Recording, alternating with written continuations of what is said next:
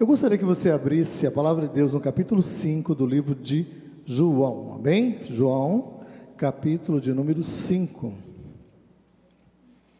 E eu quero falar com você sobre encontros, encontros que marcam histórias. Nós tivemos a oportunidade de falarmos semana passada sobre alguns encontros que marcaram a história de várias pessoas. E hoje eu tenho uma pessoa especial que eu quero compartilhar com você sobre esse encontro que marcou a história dessa pessoa. Em João capítulo 5, no verso de 1 a 5, nós vamos ler estes versos, amém? Passadas essas coisas, havia uma festa dos judeus e Jesus subiu para Jerusalém. Ora, existe junto à porta das ovelhas um tanque chamado em hebraico Betesda, o qual tem cinco pavilhões. Nesse jazia uma multidão de enfermos, cegos, coxos, paralíticos, esperando que se movesse a água, porquanto o anjo descia dos, em certo tempo agitando-a. E o primeiro que entrava no, entrava no tanque, uma vez agitada a água, sarava de qualquer doença que tivesse. Estava ali um homem enfermo, havia 38 anos. Amém? A palavra de Deus é muito clara quando ela diz que Jesus estava indo em direção a Jerusalém e Jesus estava indo no momento de festa para celebrar esse momento de festa. E nós temos um Deus que gosta de celebrar conosco, né? Nestes momentos de festas, de conquista, um Deus festeiro. E é interessante porque o povo de Israel, eles têm sete festas, sete festas, entre elas a Páscoa, Pentecoste, várias outras, a colheita, né? Várias festas, e uma dessas festas, né? Jesus chega a este local, né? Alguns dizem que era a festa da Páscoa, provavelmente era uma outra que vinha de uma maneira sequencial, que era a festa das primícias, da colheita, aquela, aquele momento, né, que era um momento de celebração, de louvor, que ocorria que, é, 50 dias após aquele momento da Páscoa.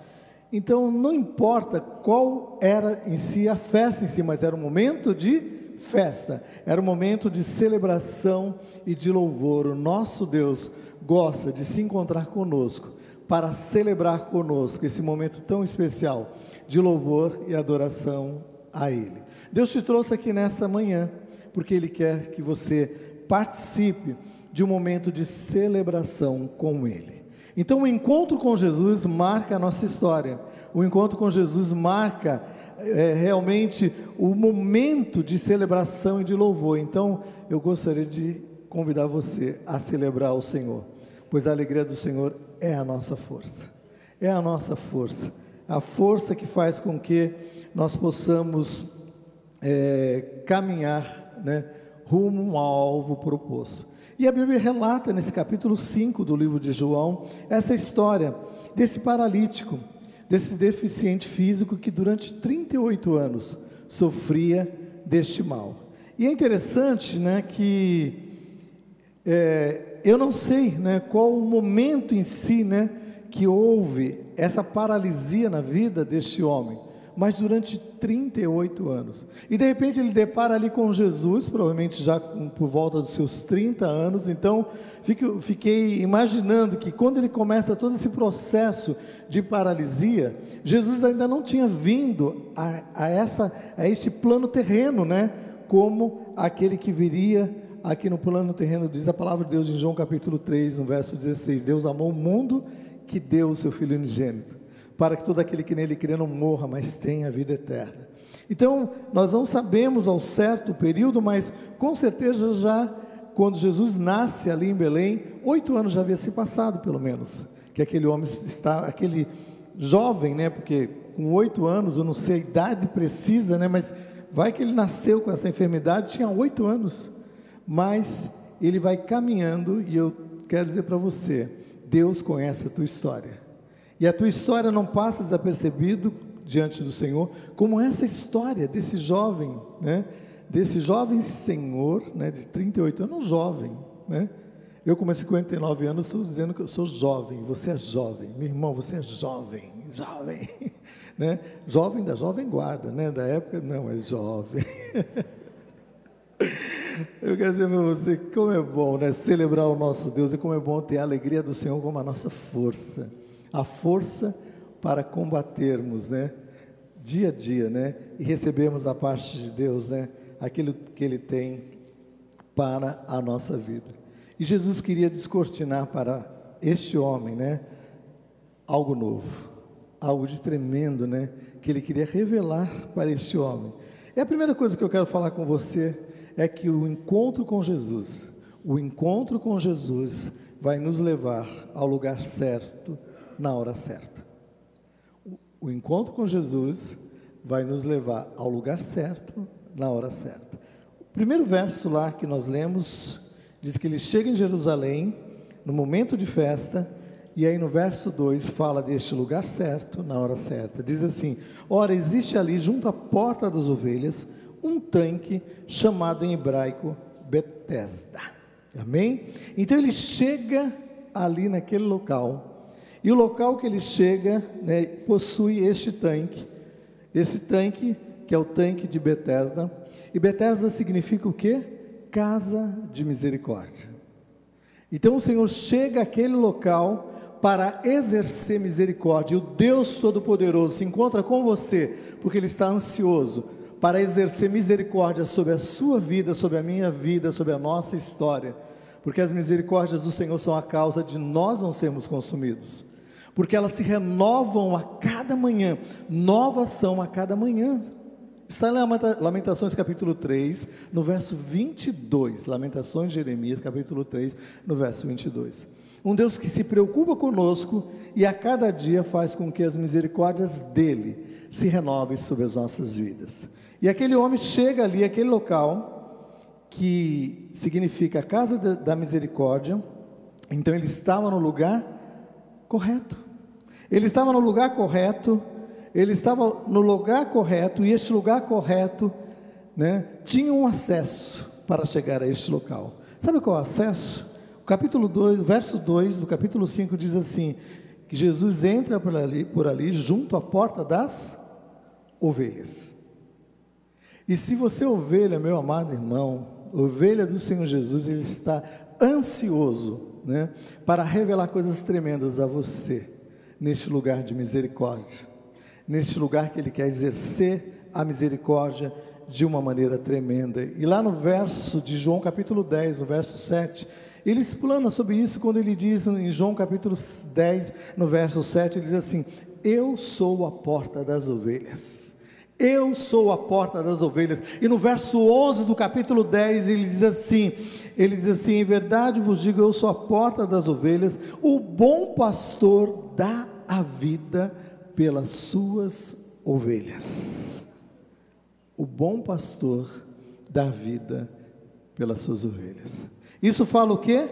De exercer essa misericórdia de uma maneira tremenda. Então esse jovem, esse jovem de 38 anos, ele estava no lugar certo, na hora certa. E eu quero dizer para você, você está aqui no lugar certo, na hora certa.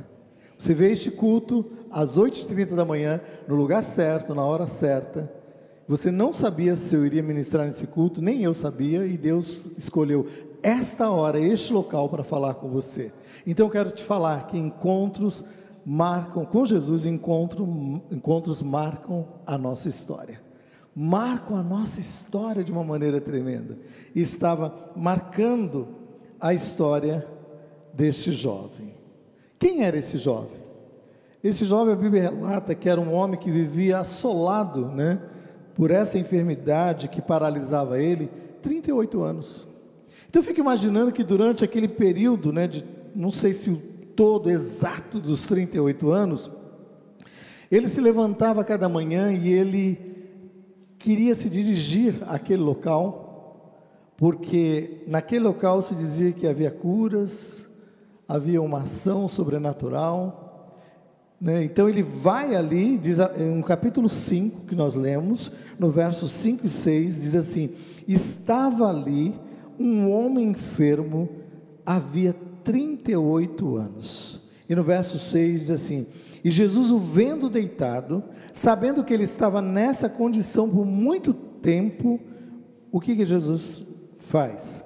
Jesus chegando naquele local de misericórdia, Jesus ele queria exercer misericórdia sobre a vida daquele homem. E Jesus está aqui neste local para exercer sobre a sua vida, sobre a nossa vida, misericórdia. Misericórdia, misericórdia. E é interessante porque é, eu fico imaginando, talvez você esteja ouvindo, né? Aqui essa palavra, ou você está aí ouvindo, posteriormente essa palavra vai para as redes sociais, vai estar ali né, linkada nas redes sociais. Talvez você esteja dizendo: Deus se esqueceu de mim, Deus não está vendo a minha necessidade de uma maneira clara. Mas a palavra de Deus é muito clara quando ela diz lá em Isaías: diz assim, Pode uma mulher esquecer-se do filho que ela gerou? De maneira alguma, isso para nós é inconcebível. Mas ainda que essa mulher se esqueça, sabe o que o Senhor diz? Eu não me esquecerei de você, porque eis que nas palmas das minhas mãos eu te tenho gravado, e os teus muros estão continuamente diante de mim. Isso está dizendo o quê? Que Deus conhece o mais profundo do nosso coração. E Deus conhece todas as circunstâncias que nos cercam, os muros que estão diante de nós. Deus conhece todas as circunstâncias. Então Deus conhecia, com certeza, as circunstâncias que cercavam a vida daquele homem. Porque quando ele chega ali naquele local para exercer misericórdia, ele viu aquele homem. Ninguém chegou para ele, né? Como muitas vezes acontece, nós somos um momento político, muitas vezes aquele assessor que chega, fulano é, é fulano aquele, olha aquele lá importante. Sabe aquele aquele ponta atrás assim, olha lá, cumprimenta aquele, outro. Não, com Jesus não tinha nada disso. Jesus conhecia o exterior e o interior de uma maneira perfeita e plena. Ele está aqui nessa manhã, ele te conhece. Ele conhece o teu exterior, aquilo que cerca a tua vida de uma maneira exterior, mas melhor de tudo, ele vai no mais profundo, ele conhecia. Diz a palavra de Deus que, vendo que ele estava naquela condição, Pedro não precisou chegar no ouvido de Jesus dizendo para Jesus: Jesus, esse aí precisa ser curado, ó, 38. Aquele lá tem 36, 35 anos nessa condição, deixa ele para a próxima vez. Não. Jesus entra e vai direto no âmago da questão. E Jesus entra neste local, Jesus entra hoje aqui neste local, no encontro marcado, ele entra no âmago da questão estabelecida. O que você tem sofrido, ele vai, ele vai lá, na ferida, mas não para cutucar a ferida, mas para curar a ferida, para restaurar, para manifestar graça e poder. Por isso que ele marcou um encontro com você. Ele marcou um encontro comigo. Ele marcou um encontro que vai marcar a nossa história, que marcará a história deste homem. 38 anos estava ali naquele local, no local da misericórdia, em busca da misericórdia, mas acontece, né, que ele estava ali esperando algo mais. Mas em primeiro lugar, tenha isso no teu coração. Está no lugar correto, no lugar certo na hora certa é de suma importância. Estar no lugar correto e na hora certa é fundamental para a realização do milagre. E eu tenho certeza, né, que isso estava sendo gerado naquele coração. Mas existe uma segunda coisa que eu quero falar com você, um segundo fato que é importante também nesse encontro marcado com Jesus. E o segundo fato está no capítulo 5, no verso 6, que o encontro com Jesus ele vai produzir cura. O encontro com Jesus vai produzir cura. No verso 6 assim: Jesus, vendo deitado, sabendo que ele estava ali há muito tempo, perguntou: Queres ser curado? Então, o encontro com Jesus, né? Vai, vamos dizer assim, mostrar ou de uma maneira clara detectar a nossa necessidade. Jesus chega de uma maneira muito clara e precisa para aquele homem e diz assim: Você quer ser curado? Mas sabe o que acontece? Aquele homem, ele vaga numa resposta, como muitas vezes nós vagamos nas nossas respostas, quando Deus é muito claro conosco. Sabe o que, que ele diz no verso 7? Ele diz assim: não existe ninguém que ao mover das águas me leve até o encontro delas, para que eu seja curado. Está no verso 7. Não tem ninguém que me ponha no tanque quando a água é agitada, pois quando eu vou, desce outro antes de mim. E eu fiquei analisando por que essa questão, toda essa água. Esse, então criou-se algo mitológico, né, ou fantasioso, mediante um fato, né, que existia. Lá em Ezequiel, no capítulo 47, não precisa abrir, no verso 1 e no verso 9, diz assim: Eis que saíam as águas do limiar do templo, que em direção do oriente. E aí no verso 9 diz assim: Toda criatura vivente viverá por onde passar este rio. Junto ao rio nascerá toda sorte de árvores. E diz mais o que? Porque as suas águas saem do santuário, e o seu fruto, que sai procedente dessas árvores, né, servirá de alimentos, e as suas folhas de remédio. Então havia um fato preciso, falando das águas que saíam do limiar do templo, e eles estavam ali, naquele tanque, na porta das ovelhas, no lugar certo, né, naquele local da casa da misericórdia, onde fluíam aquelas águas, né? Então existia um fato, mas esse fato, meu amado irmão, foi anexado a este fato algo que acrescentaram, algo mitológico. Olha, quando começar a se mover as águas, porque se as águas procedem de uma fonte, de um rio, são águas correntes, meu amado irmão. E não precisa ser espiritual ou ter uma revelação espiritual para entender que águas correntes elas não ficam estagnadas e paradas, mas existe um mover contínuo que é natural. Então, por onde passar essas águas deste rio, vai trazer vida, mas uma vida, não uma vida estática, parada, estagnada, não, mas uma vida plena, que vem, que emana da parte de Deus. E é interessante que o poder miraculoso não vinha dessas águas não vinha dessas águas, o poder miraculoso vinha do Deus que criou os céus e a terra, o Deus que criou os rios, os mares, o Deus que é Senhor de todas as coisas, e este Deus que é o Senhor de todas as coisas, está dizendo para você, meu amado irmão, seja claro, seja preciso diante de Deus, não vaga nas suas respostas, seja claro com Deus quando Ele diz: Você quer ser curado? Sim, Deus, eu quero ser curado. Eu não tenho força para buscar essa cura, mas eu creio que o Senhor pode fazer. Não vai trazendo respostas evasivas, sem sentidos. Não tem ninguém. Por quê? Eu fiquei imaginando, aquele homem, durante 38 anos, ou o período que ele estava indo em direção àquela casa da misericórdia, ele acordava de manhã, certamente ele marcava com alguém, ou um vizinho, um amigo, ou um parente, né? Quando você for para o trabalho, você for rumo a Jerusalém, você me deixa ali naquele local, me coloca ali naquele local, e quando você voltar, certamente do trabalho, para o finalzinho da tarde, você me pega e você me leva de volta para casa. Mas eu tenho a certeza que naquele dia ele se levantou e disse: algo vai acontecer. Eu vou na casa da misericórdia, mas algo vai acontecer algo de sobrenatural.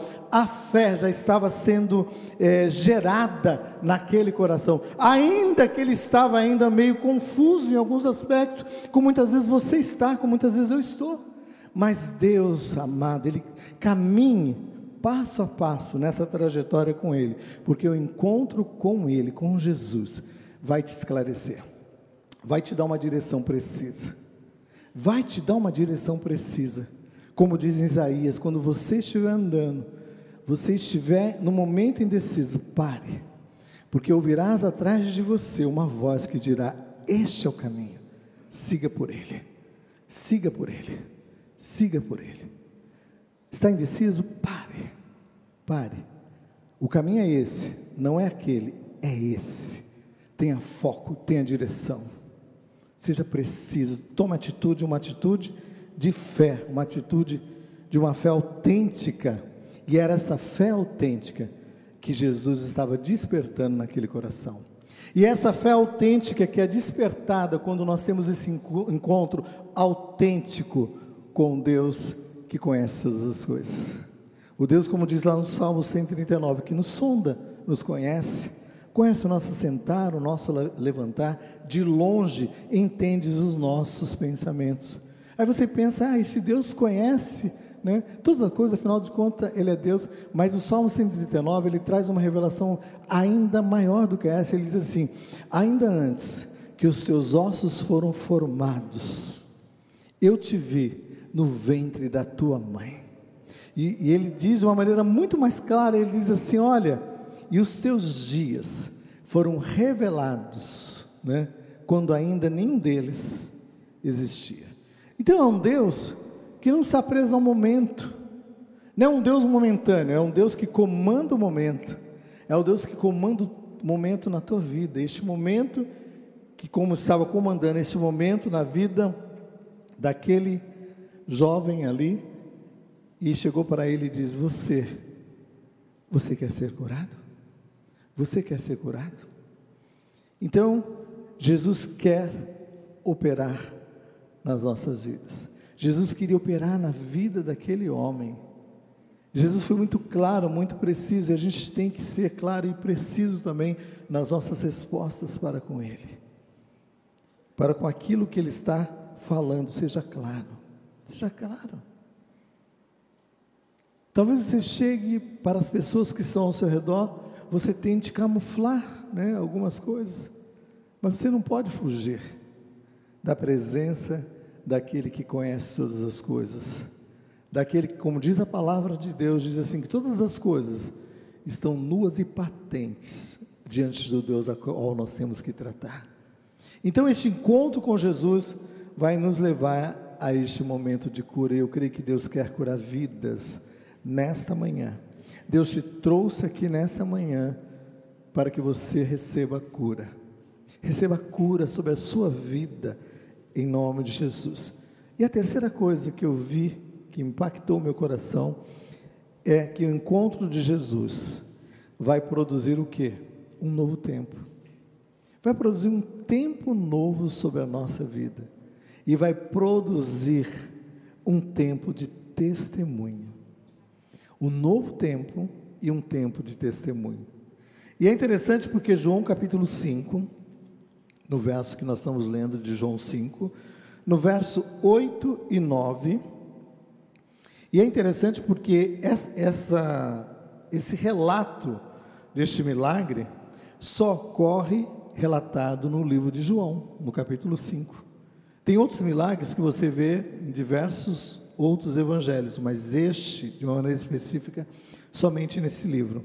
E aí, no verso de número 5, 8 e 9, diz assim: Então lhe disse Jesus: Levanta-te, toma o teu leito e anda. Imediatamente, o homem se viu curado e, tomando o leito, pôs-se andar. E aquele dia era sábado. Mas o que me chama a atenção são alguns passos que ocorrem, né, nessa trajetória. E o primeiro dele, dentro disso, é o Senhor dizendo para ele: levanta. Toma um posicionamento, levanta, levanta. Isso fala o quê? Expressa o quê? Um ato de fé a expressão de um ato de fé. Então eu quero dizer para você: exerça a tua fé. Exerça a tua fé, essa fé autêntica vai te levar ao milagre, vai te levar à ação sobrenatural de Deus. É tempo de exercer essa fé. O meu justo, diz a palavra de Deus, viverá pela fé. E se ele retroceder, diz o Senhor, a minha alma não terá prazer nele. E nós estamos vivendo tempos de fé. E nós viveremos tempos de fé tremendos sobre a nossa vida, sobre a nossa história. Então comece a exercer hoje. Comece a exercer nessa história, nessa necessidade, neste momento a qual você está passando, né? Então, esse momento de fé vai expressar esse ato de fé, vai te levar a exercer a tua fé, essa fé autêntica que vem de uma maneira autêntica do comando de Deus. Comando de Deus. Tenha certeza quando Deus te mover a esse posicionamento de fé, não é uma fé evasiva, não é uma fé sem base, não, é uma fé autêntica. E Ele, como o Senhor Supremo, Ele dá o aval sobre isso, e Ele opera com poder e com autoridade. Exerçam, exerça esta fé, levanta, levanta. E eu creio que muitas pessoas estão vivendo momentos como esse jovem estava vivendo, 38 anos, paralisado. 38 anos dependentes de pessoas. 38 anos dependente, né, de uma padiola, né, que era uma cama que ele levava aquele jovem até o local específico que era aquela casa de misericórdia. Mas a segunda coisa que acontece é que Jesus diz para ele: Toma o teu leito. Eu fico imaginando, poxa, ele veio para ser curado e Jesus está falando: Toma o teu leito. Se vou ser curado, ah, deixa esse leito para trás, faz parte do passado, vou seguir em frente. E o Senhor diz para ele: Toma o teu leito. Fala de reconhecimento da nossa necessidade. Ele estava paralisado e aquele, aquela padiola, né, que era aquela, vamos dizer, aquela cama, não era uma cama como a gente tem hoje, né, com pezinho, colchão, não, uma padiola que levava de um lado para o outro. E aí ele, ele está ali e Jesus fala: toma a tua cama. Fala de, de o quê? Desse reconhecimento da necessidade daquele homem. Fala também do estabelecimento do quê? Do nosso milagre. Porque quando Jesus chega para ele e fala assim: toma o teu leito e anda. Jesus estava falando assim: olha, o teu o posicionamento de fé vai te levar a este reconhecimento da tua miséria, mas você está na casa da misericórdia. E eu quero exercer misericórdia sobre a tua vida, sobre a tua causa, sobre essa causa que para você é uma causa perdida, ou para os outros que estão ao teu lado, é uma causa sem, é, sem procedência né, para que haja cura, e o Senhor está dizendo: Eu vou trazer cura. Levanta, toma o teu leito e anda. Então é interessante nós termos este reconhecimento da nossa necessidade, isso vai nos levar a esse processo, a esse posicionamento de cura. Mas o que vai acontecer mais? é que este reconhecimento vai nos levar ao testemunho. Então eu fico imaginando aquele homem curado, com aquela padiola ali do lado dele, e Jesus, muito já vendo lá na frente o que iria acontecer, ele diz: Olha, eu te curei, agora pega essa padiola, ela vai servir de testemunho daquilo que eu fiz na sua vida. Você vai sair com ela, as pessoas vão olhar e falar assim, poxa, aquele homem que entrou ali, não foi aquele que entrou paralisado? Não foi aquele que entrou, né, sem esperança? E agora ele sai ereto, ele sai andando, ele sai carregando como testemunho, né, de que houve algo de sobrenatural, aquela padiola ou aquela cama estava indo em direção à sua casa. Mas aqueles que eram religiosos, que estavam preocupados apenas no legalismo da lei, começaram a dizer: como, como, como isso pode acontecer?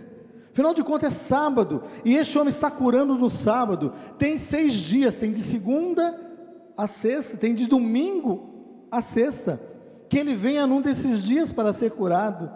E aí Jesus diz: Olha, eu sou o Senhor do sábado, eu sou o Senhor de todos os dias, e eu curo no dia em que eu queira. E Ele te trouxe aqui neste local para dizer para você que Ele tem poder e autoridade para curar e operar com poder sobre a tua vida, e você vai levar adiante esse testemunho, você vai levar adiante, como esse jovem estava levando aquela cama adiante, e aqueles que estavam ao seu redor começaram a dizer: Olha, que loucura, e chegaram a apertar ele, por quê? Porque Jesus curou e Jesus saiu dos holofortes, né, da fama. Ou daquilo que as pessoas estavam é, jogando para que ele ficasse ali e fosse aclamado, o libertador, ele sai de cena e aquele jovem ficou ali com aquela padiola, aquela cama, como testemunho, e ele estava saindo, e aí os fariseus, os doutores da lei, começaram a dizer: é, Esse homem, quem é esse homem? Ele te curou no sábado, venha no outro dia, por que, que você veio hoje? Ele chegou e falou assim: Eu não sei quem me curou. Ele nem sabia quem era que tinha curado ele. Ele não tinha noção né, de que era o Filho de Deus, que era o Senhor Todo-Poderoso, que era o Senhor que diz assim, lá no livro de Isaías, diz assim: o Pai da eternidade, o príncipe da paz, estava gerando paz no coração dele.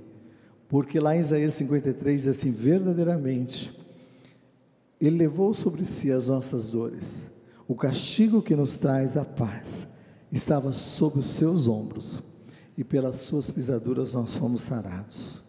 Jesus estava trazendo cura externa àquele homem, mas Jesus estava aplacando as angústias internas que ninguém conhecia. Jesus estava trazendo paz àquele coração. Por isso que esse novo tempo é um tempo de testemunho. É um novo tempo também, esse tempo de cura vai trazer esse novo tempo, que é um tempo de paz um tempo de refrigério. E eu ministro sobre a sua vida este tempo, um tempo de paz, um tempo de refrigério sobre a sua vida. Então o que acontece? Agora era diferente. Ele não era mais conduzido por aquela padiola até um local, não. Agora ele levava a padiola e dizia: Olha, eu fui curado, eu fui curado. E aí o que acontece? Passado alguns dias, ele, Jesus estava naquela região, porque ele foi para um momento de festa, e aquele jovem encontra, de, se encontra de novo com Jesus. E aí, a, nesse momento, dias depois, é que ele reconhece quem o havia curado. Sabe o que Jesus disse para ele? Filho, eu quero que você entenda uma coisa. Vai, não peques mais, para que não te suceda coisas piores. Então Jesus estava falando deste desse momento que diz lá em 2 é, Coríntios capítulo 5, diz assim, se alguém está em Cristo, é nova criatura, as coisas velhas já passaram, mas tudo se faz novo sobre as nossas vidas, sobre a nossa história.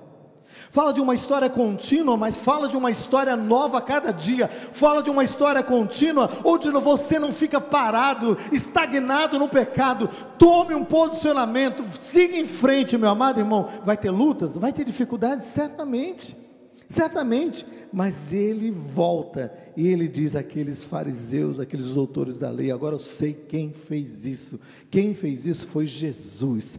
Ele foi aquele que me curou, e Ele, com poder e autoridade, me curou e mandou que eu pegasse a minha cama, a minha padiola e seguisse em frente.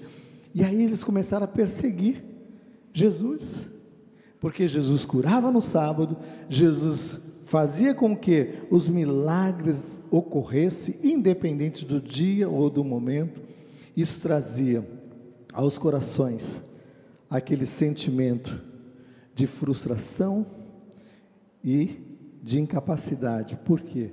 Porque eles não poderiam, como doutores da lei, trazer vida e esperança. Ainda que conheciam a lei, estavam trazendo o povo sob um julgo da lei, mas não trazia a essência da lei, que trazia libertação, trazia cura, trazia restauração. Deus tinha estabelecido um dia que era um dia de descanso, um dia de celebração, um dia de louvor, e eles colocaram como um dia de um jugo pesado para dizer àquelas pessoas: vocês precisam cumprir a lei, vocês precisam cumprir os preceitos da lei, guardando dias, guardando luas, guardando. E o Senhor falou: não, aqui está um que é maior de que tudo isso, Ele estabeleceu um marco na nossa história, na nossa trajetória. E eu quero dizer para você: Deus te trouxe aqui neste momento, nesse dia, para celebrar ao nosso Deus. E a igreja, desde os primórdios, da ressurreição. Ela se reunia no primeiro dia da semana, não que desprezando o sétimo dia, não de maneira nenhuma, mas eles estavam se reunindo porque era o dia em que eles comemoravam a ressurreição daquele que era o Senhor supremo sobre as nossas vidas. E eu quero dizer para você, meu amado irmão, nós como igreja evangélica, nós estabelecemos este momento de celebração, meu amado irmão, mas nós não celebramos apenas o domingo. Nós celebramos segunda, terça, quarta, quinta, sexta, sábado, domingo, porque todos os dias são dias consagrados ao Senhor, são dias de, dias de milagres, dias da ação sobrenatural de Deus, e Deus vai fazer algo de tremendo sobre a tua vida amanhã, segunda-feira terça-feira, quarta-feira, quinta, sexta, sábado, domingo, Ele é Senhor tremendo sobre todos os dias, Ele é Senhor tremendo e traz cura, meu amado irmão, traz cura sobre a sua vida. Saia desse legalismo, saia desse legalismo que não te leva a nada, se posicione diante desse encontro. Esse encontro vai fazer com que haja mudança, haja cura, haja restauração sobre a sua vida, sobre a sua vida. Olhando para o outro e apontando, quando três, quatro dedos estão apontando para você, tenha um posicionamento diante do Senhor, dizendo: Deus, eu preciso deste encontro, e eu não vou impedir que outras pessoas se encontrem com o Autor da vida, porque Ele vai se encontrar nessa semana, e Ele vai impactar a nossa história, Ele vai impactar como impactou a vida daquele homem, e o Salmo 71, no verso 15 e 16, relata isso, que é o testemunho do reconhecimento da cura, diz assim: a minha boca ela relatará as bênçãos da salvação. E aí no verso 16 ele diz assim: Eu sinto-me na força do Senhor Deus. Sabe por quê? Durante aqueles 38 anos, vivendo sob aquela enfermidade, aquele homem estava sem forças muitas vezes para prosseguir. Mas a fé, a fé que foi lançada como uma semente no coração daquele jovem, o impulsionava a ir à casa da misericórdia. Mas na casa da misericórdia você não vai encontrar só misericórdia, você vai encontrar o Senhor da misericórdia. E o Senhor da misericórdia está aqui presente. O Senhor da misericórdia está presente. Então, o encontro com Jesus vai nos levar ao lugar certo. E também vai produzir nas nossas vidas cura e testemunho a ser dado na nossa caminhada diária. Que Deus te abençoe grandemente na sua caminhada nessa semana. Que seja uma semana de testemunho, seja uma semana da intervenção sobrenatural de Deus. E eu quero te impulsionar a exercer a tua fé com autoridade. Deus vai colocar pessoas no teu caminho, você vai orar. Ah, eu vou chamar o pastor para orar, eu vou chamar o líder tal. Não, Deus está falando, é você que vai orar, é você que vai se posicionar diante da sua família, é você que vai se posicionar e vai dizer: o Deus a qual, a qual sirvo, Ele tem poder, autoridade para atuar sobre a tua vida, sobre a tua história. Você quer ir até a minha igreja? Vamos lá, mas antes disso, Deus vai atuar, Deus vai atuar na tua vida, e eu profetizo um tempo da atuação sobrenatural de Deus sobre a tua vida, sobre a tua história. Essa semana, o encontro com Jesus fará isso, tem feito isso na minha vida, nesses 40 anos que eu tenho caminhado com o Senhor, e eu quero caminhar mais e mais ainda, quero ficar bem velhinho, se o Senhor não me levar antes e aí dizer para os filhos dos meus filhos, a minha descendência posterior confia no Senhor. Porque o vovô, o tataravô, eu estou indo direto, né? bem longe, né? Confiou no Senhor e o Senhor operou com poder e com autoridade. E eu quero dizer para você, eu me sinto na mesma força quando eu tinha 19 anos de idade. E esses 19 anos de idade marcou o meu encontro com Jesus. Hoje, 40 anos depois, com 59 anos, eu digo para você: estou olhando como vendo invisível e vendo as grandes coisas de Deus sobre a sua vida, sobre a sua história, sobre a nossa igreja, sobre este local e sobre você que está em casa. Deus tem algo especial para a tua vida, para a tua história. Eu quero orar. Eu quero orar com você. Se é com você que Deus está falando, em algum, algum aspecto, e o Senhor está falando para você, é tempo de se posicionar, porque eu quero realizar milagres sobre a sua vida. Fique em pé no seu lugar, nós vamos orar, e eu quero, juntamente com você, me colocar diante do Senhor e dizer: Senhor, opera na minha vida, opera no, na minha história, Senhor, porque este encontro que me levou um dia à casa da misericórdia, que me levou a ao local de cura e de restauração. Fez com que eu pudesse usufruir da cura e da restauração, mas não para que eu pudesse reter isso na minha vida, mas para que eu pudesse compartilhar com outros a respeito deste Deus que tem cuidado da minha vida que tem cuidado da minha história, que marcou um encontro comigo, e ao marcar um encontro comigo, marcou um encontro com a minha descendência, marcou um encontro com a minha família, marcou um encontro, e Ele tem marcado um encontro com você, meu amado irmão. Que este momento de angústia e de tristeza bata em retirada, porque este momento de angústia e tristeza é um momento passageiro mas o momento eterno vem de Deus, emana de Deus, e o Deus eterno está aqui nesta manhã para operar com poder e autoridade. Deus, eu quero colocar essa vida, eu quero colocar este lar diante do teu altar, Senhor. Este lar, Senhor Deus amado, que tem se encontrado com o Senhor, Deus, mas que o inimigo tem tentado desvirtuar, Senhor Deus, a ação deste encontro. Mas, Deus, é na autoridade do nome de Jesus que eu lanço por terra toda ação do mal, toda palavra contrária, Senhor, toda palavra de oposição caia por terra, todo legalismo, Senhor, Deus amado, que tem tentado prender pessoas nas tradições religiosas e tem impedido de um encontro real contigo, Senhor, caia por terra agora,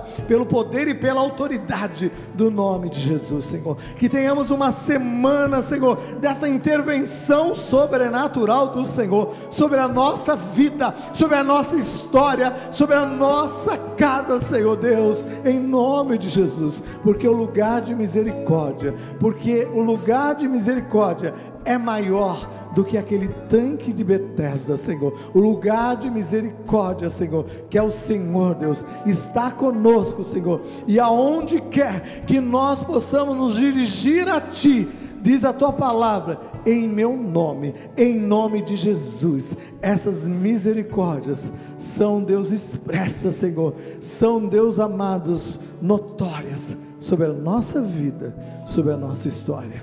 Senhor, que haja milagres essa semana, Senhor. Que haja milagres, Senhor Deus, neste leito de enfermidade. Que haja milagre neste lar em aflição, Senhor. Que haja milagres, Senhor Deus amado, neste lar, Senhor que tem sido bombardeado, Senhor Deus, continuamente pelo opositor da fé, Senhor, da genuína fé em Cristo Jesus. Obrigado, Senhor. Nós te agradecemos em nome de Jesus. Em nome de Jesus. Em nome de Jesus. Vamos cantar essa música?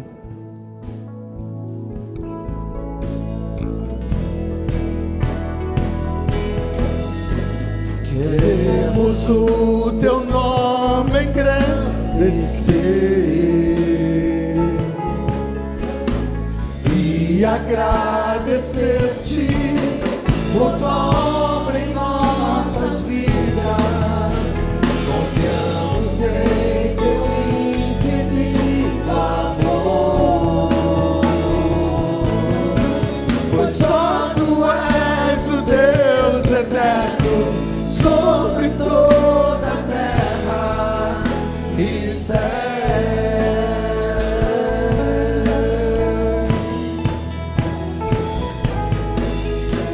Queremos o